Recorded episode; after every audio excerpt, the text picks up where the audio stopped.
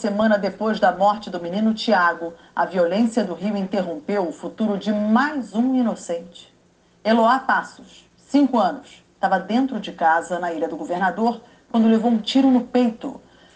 Segundo os moradores, o tiro foi dado logo depois da morte de um adolescente de 17 anos, baleado pela polícia, depois de não obedecer a uma ordem de parada.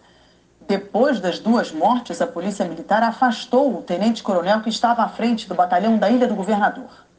O que a polícia diz é que Wendel Eduardo, de 17 anos, estava armado na garupa de uma moto, reagiu à abordagem e houve confronto. Esse vídeo mostra o adolescente sendo socorrido depois de ser baleado. Wendel chegou morto ao hospital Evandro Freire. A polícia diz que é o Wendel que aparece nesta foto, armado e com um rádio comunicador. De acordo com a corporação, uma pistola foi apreendida com ele hoje. Na porta da unidade, nós conversamos com o tio dele. Um dos mototáxis estava lá junto, que filmaram lá, disseram que ele estava deitado em uma festa com, com, com a molecada, desceu em uma moto pela Fiat, não viram a policial vindo, não viram a viatura vindo. Quando ele levantou a mão, falou que tinha falado que perdeu. Ele levantou a mão falou que ele, que ele foi alvejado. Logo depois, manifestantes incendiaram dois ônibus perto de uma das entradas do Morro do Dendê, na altura da localidade conhecida como Cova da Onça.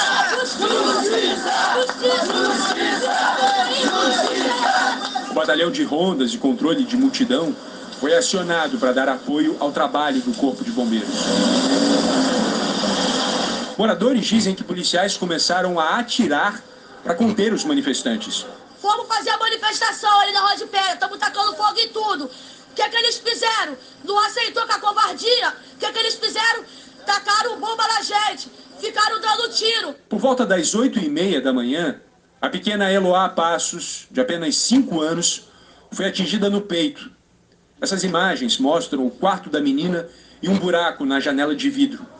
A casa da família fica a poucos metros acima da avenida onde acontecia a manifestação. Eloá foi socorrida pelos pais e chegou ao hospital em cerca de 20 minutos, mas já sem vida. A família foi avisada na sequência. E assim que souberam, veio todo mundo correndo para cá. O avô, a avó, os tios, os primos. Ficaram horas parados na porta da unidade, sem saber o que fazer, sem saber exatamente para onde ir. Não houve confronto. Ele, a polícia chegou atirando para cima, entendeu? Aí ela estava deitada, acabada de acordar, ela foi baleada dentro do quarto ao lado da mãe. Então, até no momento que eu desci, estava tudo tranquilo. A prima conta que ontem tinha sido um dia de festa na família. A irmã caçula de Eloá completou dois meses. Ontem foi festa e hoje é só tristeza. Dentro da comunidade não tem só bandido, entendeu? Não tem só vagabundo. Dentro da comunidade tem um doutor, tem uma enfermeira, tem uma médica, tem uma estudante querendo um futuro melhor, só tá querendo um futuro melhor. Ela partiu com 5 anos de idade. Uma vida inteira pela frente. Quem fez? Por que fez? Sabe? É, as crianças da nossa casa é, não estão protegidas, porque dentro da nossa casa é desprotegida. Porque se uma bala, atinge, uma bala perdida atinge uma casa é, é, do nada, para mim não foi bala perdida, para mim foi bala achada. Em nota, a Polícia Militar disse que não havia operação na comunidade e que durante um reforço no patrulhamento, os PMs foram alvos de tiros disparados de dentro do Morro do Dendê, onde vive a família de Eloá. Durante a tarde, o comandante do batalhão da ilha foi afastado, segundo a PM, para dar transparência à investigação. Também durante a tarde, o pai e a mãe de Eloá estiveram na divisão de homicídios para prestar depoimento. A investigação vai tentar determinar de onde saiu o disparo que matou a menina. Era, ela era muito alegre, era muito feliz. Era uma criança muito que chegava no local, as pessoas, todo mundo gostava. Ela era muito alegre, era uma criança muito boa. A única justiça que eu peço é a justiça de Deus, mais nada. Só quero que Deus faça a justiça dele, só isso. Enquanto a resposta não vem, se é que virá, mas uma família despedaçada chora a dor do absurdo Hoje, véspera do Dia dos Pais, mais um dia sem paz por aqui. Infelizmente, eu segui a minha vida e manter as que eu tenho em casa ainda, felizmente. Já que levaram a minha filha, eu tenho duas para criar. Entendeu? Então, eu não tenho mais palavras para falar para vocês que dor nenhuma vai me consolar. Que a dor pela minha filha que já se foi. E acabou tirando um pedaço da minha vida. Foi a minha filha. Dois policiais prestaram depoimento na delegacia de homicídios e confirmaram que revidaram os tiros que saíram de dentro da comunidade. Eles tiveram as armas apreendidas. E sobre os ônibus queimados, o Rio Ônibus declarou que atos como esse representam um prejuízo para a empresa Paranapuã, que passa por dificuldades. O Rio Ônibus destacou a necessidade de atuação do poder público para garantir segurança à mobilidade urbana do Rio. Amigos e parentes do adolescente Tiago Menezes Flausino, morto durante uma ação da polícia na Cidade de Deus, fizeram um protesto essa tarde na comunidade. Justiça foi a palavra repetida por crianças e jovens que tão cedo já têm contato com a violência e a dor da perda de alguém amado. Aos 12 anos, perder um amigo, como é que é? É muito triste, tio, muito triste. É uma coisa muito ruim. Sei lá, não tem nem o que explicar. Sentiu um aperto no coração, porque ele era nosso amigo. Esse desenho foi feito por Tiago. Estava guardado pela amiga Giovana. Que a professora pediu para a gente fazer o que a gente queria no futuro que a gente não queria.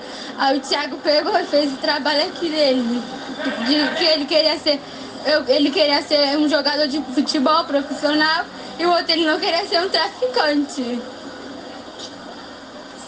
Achado ontem é, na escola. A manifestação reuniu amigos e colegas de escola de Tiago Menezes, além de vizinhos, família e também mães de outras crianças e jovens vítimas da violência aqui no Rio de Janeiro. Mais uma criança assassinada! Que política de segurança pública é essa que não garante a filha dos filhos da favela? Hoje tivemos mais uma criança baleada, mais uma criança vítima desse nosso estado.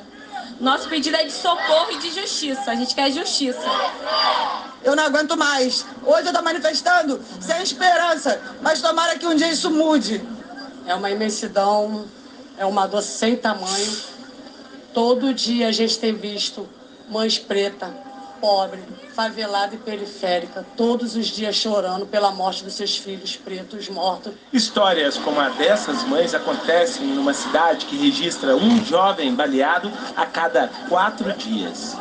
O mapa interativo Futuro Exterminado, feito pelo Instituto Fogo Cruzado, contou 601 jovens atingidos por bala no Rio e região metropolitana de julho de 2016 a julho de 2023 267 morreram, 334 ficaram feridos. Do total, 286 foram atingidos durante operações policiais. Para cada bala, um trauma e uma família ferida para sempre, como hoje está Priscila, a mãe do Tiago. Nunca mais vai ser o mesmo, né? Ter meu filho comigo, acordar com meu filho. Quatro policiais militares que participaram da ação que terminou com a morte de Tiago foram afastados do serviço nas ruas. A Polícia Civil investiga o caso. O governo do estado informou que vem investindo nas forças de segurança, principalmente em tecnologia e treinamento, e que os crimes contra a vida vêm diminuindo. O jovem Tiago Menezes foi homenageado hoje no final da vitória do Flamengo contra o Santos pelo Campeonato Brasileiro Sub-20. O atacante Lohan, destaque da base do clube, jogou com uma camisa com a foto do menino que sonhava ser jogador de profissional. É, essa vitória foi homenagem a daqui, moleque sonhador, que faleceu na Cidade de Deus. Nessa guerra urbana não existe vencedor. Policiais também morrem. Hoje, véspera do Dia dos Pais, um clube de voo trouxe um pouco de conforto para filhos de policiais mortos em serviço. Puxa, puxa, puxa, puxa. A corrida para a liberdade, a 270 metros de altura. O parque da cidade de Niterói vai ficando para trás. As árvores dão lugar aos prédios, ao mar, um paraíso. Tem gente que fica nervosa só de olhar. Já o André. A mãe dele, a dona Jane, está só observando lá da rampa. Orgulhosa pelo filho? Sim, muito orgulhosa, muito corajoso. Seu filho é muito corajoso, mas acho que a mamãe é corajosa também, não é? Vou tentar. Vai soltar também? Vou soltar também. Vamos voar. E não é que a dona Jane foi também? Corre, corre, corre, corre, corre, corre, corre, corre, Ela começou o voo garrada no equipamento, mas logo foi se soltando.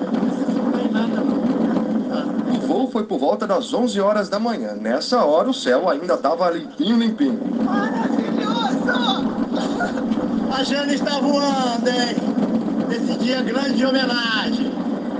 Muito bom, muito bom. No pouso, uma escorregadinha. Será que ela se assustou? Mas super tranquilo. né? Tranquilo. Foi bom ter me convencido, né, filho? É, eu falei que era uma experiência única e não tinha como perder essa oportunidade. O parapente vai se preparando para o pouso. O voo dura cerca de cinco minutinhos, passa rápido e já fica aquele gostinho de quero mais. É uma experiência que traz um pouco de conforto numa época do ano em que uma lembrança dolorosa sempre aparece. A iniciativa do Clube Oceânico de Voo Livre trouxe órfãos de policiais para fazer o passeio de parapente. O André perdeu o pai quando ainda estava na barriga da mãe. Já a Fernanda tinha sete anos. E aí, não vai voar não? Eu não, morro de medo.